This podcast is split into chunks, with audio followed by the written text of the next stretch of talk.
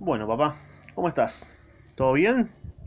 En este día te voy a traer otro resumen, otro rico resumen, un resumen duro de la obra de Gregorio de la Ferrer, y no, no es la localidad de Buenos Aires, del conurbano, sino que es un escritor argentino que no lo conocía, que cuando vi esta obra me llamó la atención el nombre de la Ferrer, así que justamente por eso agarré esta obra de la librería, se llama Jetator, que fue escrita en el 1904 más o menos, que fue la fecha en la cual se estrenó.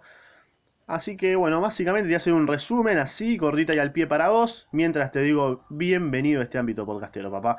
En esta ocasión te voy a resumir Jetator. ¿Qué, se- qué es un Jetator, no? Como para empezar, o sea, vos decís, ¿qué es Jet? Jetator? Bueno, Jetator es como en el lunfardo, acá de Argentina, como el Jetta. ¿Qué es un Jetta? Bueno, este es re Jetta, este es re, re mufa, digamos. Jetator se lo denomina a los mufas, o se lo denomina también a las personas que traen desgracias a los demás, y están en contra de su voluntad, ¿no? En realidad es inchequeable que sean, que sean jetas, es inchequeable que tengan, eh, que tengan, o sea, como que tengan, como que traigan desgracias a la, a la población o a la gente. O sea, es inchequeable. Es como, por ejemplo, estás hablando con un amigo y viene alguien que vos le decís mufa, ¿no? Por ejemplo, los colorados, acá en Argentina, los colorados, a los que tienen el pelo colorado, eh, se lo denomina como que son mufas, ¿no? Se lo denomina como que son jetators, o, entre comillas, son jeta, porque, porque sí, o sea, no hay un justificativo para eso, es como una etiqueta que ya se le pone a, todo, a toda la gente que es colorada, o también hay personajes de la televisión, como por ejemplo Mirta Legrand, que es una conductora de televisión acá, que es bastante anciana ya, y que también se la denomina como Mufa, ¿no? Eh, o a la gente, a los hinchas de Racing, que es un equipo de fútbol, también se lo denomina como Mufa, como se lo denomina como Jetta. Así que eso sería como un Jetator en, en Argentina. Y Jetator en esta historia significa justamente lo mismo. Parece que, que quizás de acá salió eh, este, mm, este, esta, esta denominación a estas, a estas personas. Pero bueno, te voy a decir primero los personajes principales de esta obra, que son, que son poquitos. Primero están los padres, que son Camila y Juan, la doña Camila y el don Juan, los cuales son padres de Lucía, de Elvira, de don Rufo, Leonor y Luis. Después también está Carlos, que es el sobrino de Camila y Juan, es decir, que Carlos es el primo de todos los boludos que te dije recién. Después está Don Lucas, que es el acusado de Jetator, o sea, Lucas es como el, el mufa de esta historia. Y después está, hay, un, hay dos boludos que no sé qué son, porque el autor en esta historia no, no aclara qué parentesco tienen cada uno, entonces a medida que lo vas leyendo, tenés que ir como eh, decodificando o codificando, o no sé, descifrando quién, qué carajo es cada personaje de- de- de- del otro. Así que está Pepito, que no sé qué es, pero yo deduzco que es eh, la pareja de Elvira. Y después está Enrique, que es eh, una persona que se hace pasar por médico, o que es médico, no sé. Porque en, algún, en un punto hasta me hacen creer que es médico, así que no sé. Al principio dicen que se hace pasar por médico, así que ni idea, lo dejamos ahí. Así que espero que hayas entendido. Camila y Juan, los papás, y después está Lucía, Elvira, Don Rufo, Leonor y Luis, que son los hijos generales, como una gran familia. Así que comienzo. Todo empieza cuando Carlos, el hijo de remil puta de Carlos, empieza a acusar a Lucas de, de Jetator. O sea, que es un Jeta. O sea, Carlos ya de una de entrada dice, Lucas es un, es un mufa de mierda, ¿me? ¿Y qué pasa con Lucas? Lucas es como el pretendiente de Lucía. Lucas se quería casar con Lucía. Es más, vas, es más, va hasta, hasta con la madre, con, con doña Camila, y le dice, mira, me quiero casar con Lucía porque Lucía es hermosa, es el amor de mi life. Entonces, en ese momento, Lucas le toma las manos a Lucía, ¿no? Como que para hablar, dar un besito, ahí, ¿eh? Le agarra las manos a Lucía y Lucía le quema las manos y se desmaya, ¿no? Carlos, que estaba ahí cerquita, ya empieza a decir que comienzan las desgracias porque era un jetator de mierda.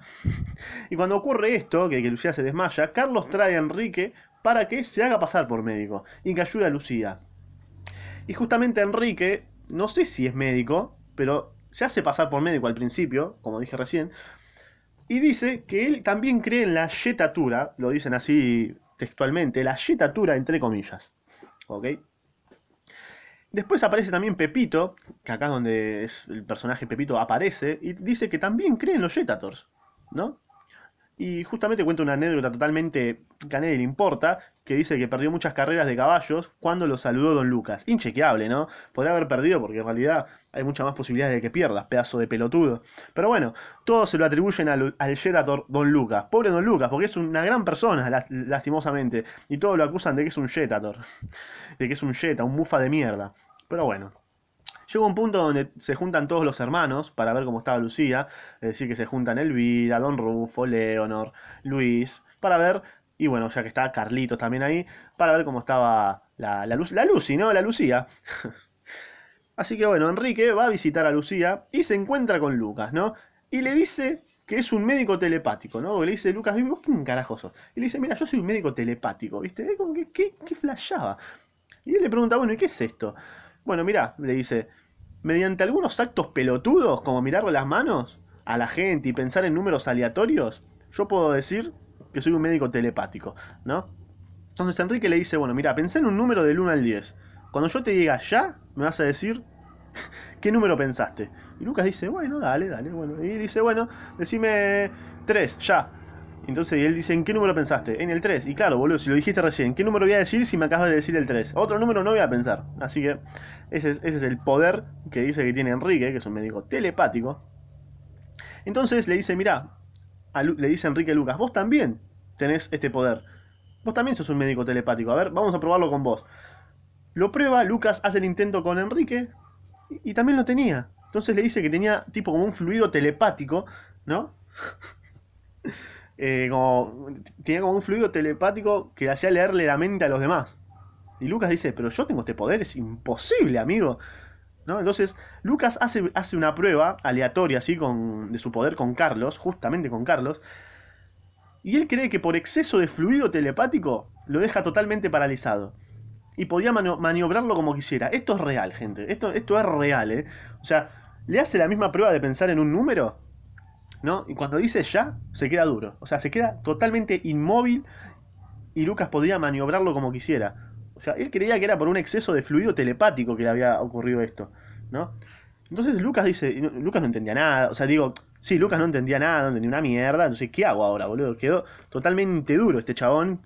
Va y le pide, va y le pide ayuda a Enrique para sacarlo de este estado, con la condición ¿no? Porque Enrique, le dice, está bien, yo te ayudo, papu, pero con la condición de que no vas a usar este poder, porque si no iba a ser la competencia de Enrique, de, médicos telepáticos, ¿no? Entonces dice, hasta que yo no me vaya de la ciudad, vos no vas a usar, vos no vas a usar tu poder acá. ¿Escuchaste la concha de tu madre? Y bueno, Lucas acepta, y bueno, todo esto lo ve Benito, que no sé qué mierda es Benito acá, no sé qué es Benito, pero Benito lo ve, y Lucas cuando lo ve, se, caga todo y se enferma. Benito se enferma y no quiere ver a Lucas, ¿no? Entonces, ¿qué pasa? Juan, que es el dueño de la casa, porque obviamente Carlos le llenó la cabeza a Juan de que era un Jetator, mira todo lo que está pasando, ahí acá, mira, Benito se enfermó, mira, Lucía está hecha mierda, Enrique no quiere venir, no quiere venir nadie por culpa de este puto, ¿no? Terrible garca, Carlos. Entonces Juan echa de la casa a Pepito, ¿no? Por insistirle de que no quería compartir la casa con Lucas, ¿no? Pero también Juan echa a Carlos por hacerle creer a todos los demás que Lucas era un Jetator, ¿no?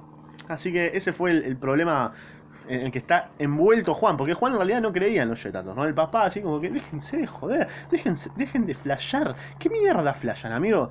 Lucas es una persona normal y las cosas que le pasan es por problema de ustedes, que son unos pelotudos, ¿me No es por culpa de Lucas. Pero bueno, los demás Mientras Carlos le comía la cabeza, le comía la cabeza, mirá, Lucas Jetta. Bueno, Lucía, Camila y Leonor, o sea, las tres pibas, deseaban que Lucas no, nunca se hubiese aparecido en sus vidas para no estar viviendo la separación de todas las personas que querían. O sea, que sentían como que se estaba separando toda la familia por culpa de Lucas.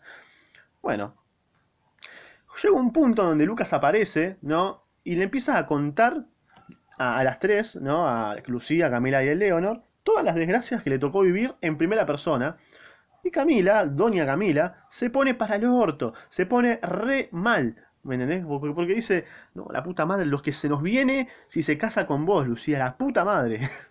Así que bueno, Juan de entrada encara a Lucas para hablar sobre la yetatura, y Lucas piensa que sospechaba sobre su poder de, de, fluido telepático. Y lo termina echando de la casa para que no vuelva a entrar. O sea, Juan termina echando a Lucas también. ¿Me entendés? Para que no vuelva a entrar a la casa. Así que bueno, finalmente cómo termina esta historia, finalmente Don Rufo le pregunta a Carlos de cómo se había dado cuenta de que Lucas era un Jetator, porque los, los eh, o sea, como que los previno de toda la, desgracia que podía llegar a venir en el futuro. Don Rufo le pregunta a Carlos cómo se había dado cuenta de que Lucas era Jetator, y el hijo de remil puta de Carlos le contesta que él no lo sabía en realidad. Solamente es, una vez que se dice ya está. Es difícil que se saque la, etiqueta. O sea, para mira, para mí era un Jetador, para mí era Mufa. No sé si era verdad, pero yo tenía la impresión de que era Mufa y pasaron cositas, así que para mí era un Jetador de mierda. Esto da el mensaje, pues ahí termina la historia. Esto da el mensaje de que cuando alguien te pone una etiqueta, es difícil de sacarla, ¿me entendés? Es difícil de sacarla. Una vez, por ejemplo, que a vos te dicen que sos gordo, ¿sabes lo que te va a costar sacarte la etiqueta de gordo? O mismo mufa. Cuando alguien te dice mufa, ya te cuesta un huevo sacarte la etiqueta de mufa. Y así con todas las etiquetas. Las etiquetas, métanse en el orto, gente. métanse las etiquetas en el medio del ojete. Si no sabes lo que significa una etiqueta, bueno, una etiqueta es eh, una manera en que te están eh, encasillando en, en algo, digamos, ¿no? vos, por ejemplo, no sé, te, gusta ver anime, bueno, ya te van a decir que sos un otaku resentido de la sociedad y que no querés y que sos un antisocial de mierda que no se baña, ¿me? Solamente porque ves anime. Y es una etiqueta re de mierda, ¿me? O que solamente escuchás, no sé, cumbia y ya te dicen que sos un cumbiero, sos un villero y que te vestís con ropa deportiva todo el día. Y no, no es así, ¿me? O sea, es una etiqueta que se están poniendo los demás. Y una vez que te la ponen, cuesta un huevo sacársela. Así que métanse las etiquetas en el medio de los lugares donde el sol no te va a dar. Por ejemplo, y es solamente un ejemplo, y un. Te la tiro así nada más, como para que te quede como. Eh, en el recto, en el esfínter anal, métanse esas etiquetas en el esfínter anal. Igual yo tampoco me hago el que, ah, nunca ahí puse una etiqueta. O sea, he puesto etiquetas, obviamente. Quizás las sigo poniendo, pero me las tengo que meter en el orto, ¿me entendés? Gonzalo, metete las etiquetas de los demás en el ojete, ¿me entendés? Así de una. Así que bueno, este fue el, resumen de la obra Jetator de Gregorio de la Ferrer, que está muy bueno.